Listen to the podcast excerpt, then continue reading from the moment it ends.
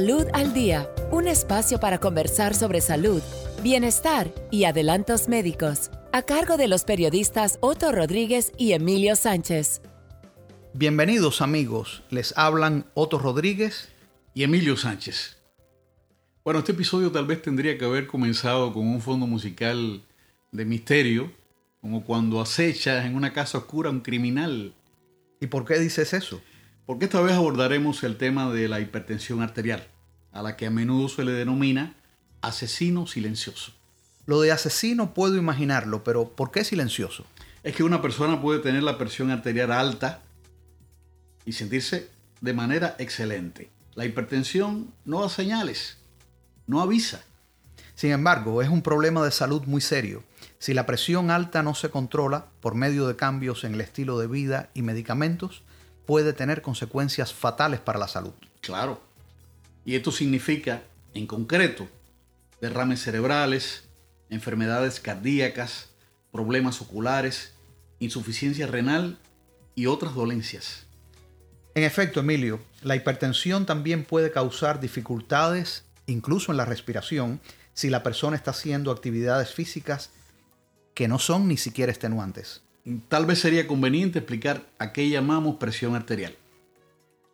Pues bien, se llama así a la fuerza que ejerce la sangre contra las paredes arteriales. Cuando mides la presión, el resultado refleja dos números. El primero es la presión arterial sistólica, aquella causada cuando el corazón se contrae y empuja la sangre hacia afuera. Eso es lo que comúnmente se llama presión alta, ¿no? Así es. El segundo número refleja la presión arterial diastólica, aquella que ocurre cuando el corazón se relaja y se llena de sangre. Y esa es la presión baja. Correcto. Una presión arterial normal para adultos viene a ser una presión sistólica, o sea, alta, de menos de 120 y una presión diastólica baja de menos de 80. Normalmente decimos 120 con 80. Si la presión arterial es superior a 130 con 80, entonces el médico tendrá que evaluar qué tratamiento es necesario. ¿Por qué no le dices a nuestros oyentes cuáles son las causas de la hipertensión, Emilio? Claro, pues hay un grupo de factores.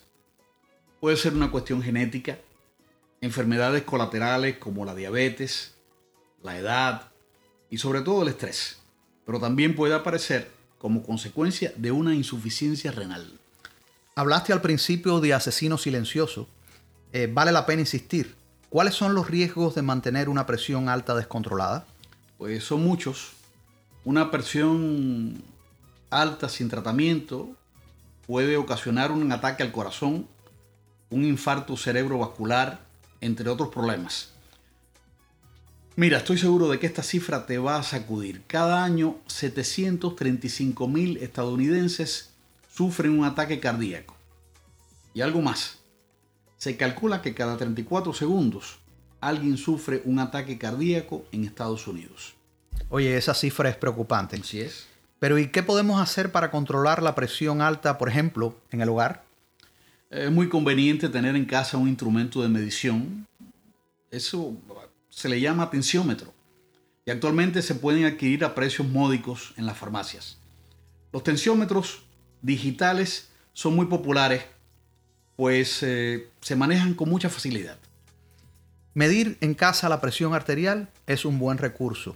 Sin embargo, debe aclararse que estos medidores, por muy buenos que sean, no siempre son exactos. Así que solamente en la clínica u hospital, con un personal especializado y equipos más precisos, usted puede recibir una medición correcta. Desde luego.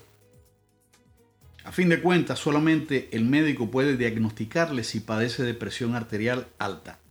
Así pues, si obtiene en casa lecturas elevadas durante varios días, consulte al médico y muéstrele el registro de esas mediciones. Es sumamente importante subrayar esto en el caso de las personas mayores.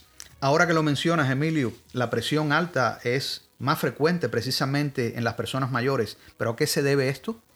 Es que el sistema vascular va cambiando a medida que envejecemos las arterias se endurecen y la presión arterial sube.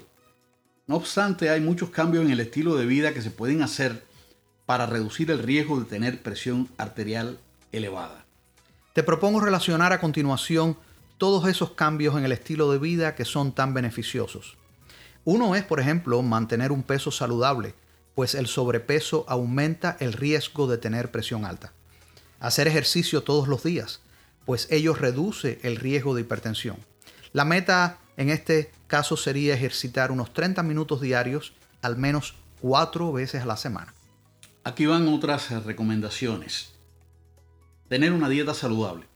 Me refiero a una dieta rica en frutas, verduras, granos integrales y productos lácteos bajos en grasa. Otra, disminuir el consumo de sal. Por cierto, mucho cuidado con los enlatados que por lo general contienen muchísima sal. Otra cosa a tener en cuenta y que es muy importante es beber menos alcohol. Claro, usted puede beber con una cervecita, un vino, una copa de vino, pero mm. siempre con moderación. Si fuma, deje de hacerlo. Nunca es tarde para ello. Y los beneficios para la salud se pueden notar a cualquier edad. Yo, por ejemplo, no fumo. ¿Y tú? Pensándolo bien, mirando hacia atrás, nunca he fumado. Seguimos con las recomendaciones. Dormir bien. Si ronca o parece como que deja de respirar por momentos cuando duerme, eso podría ser una señal de un problema llamado apnea del sueño. Si es el caso, consulte al médico porque dormir bien puede ayudar a bajar la presión. Otra recomendación muy importante es disminuir las tensiones. Hay que aprender a tomar las cosas con calma, relajarse y enfrentarse adecuadamente a los problemas. Eso puede ayudar a bajar la presión.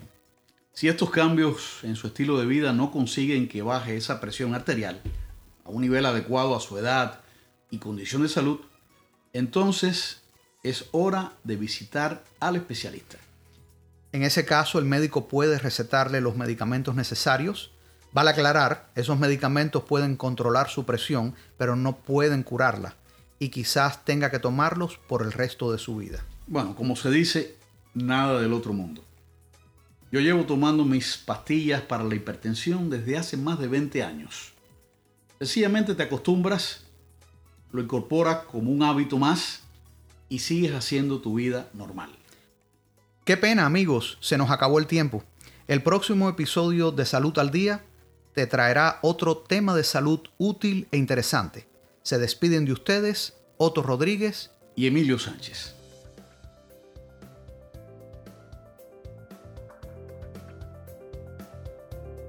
Fue Salud al Día. Los esperamos en otro episodio para buscar una vida más saludable y mejor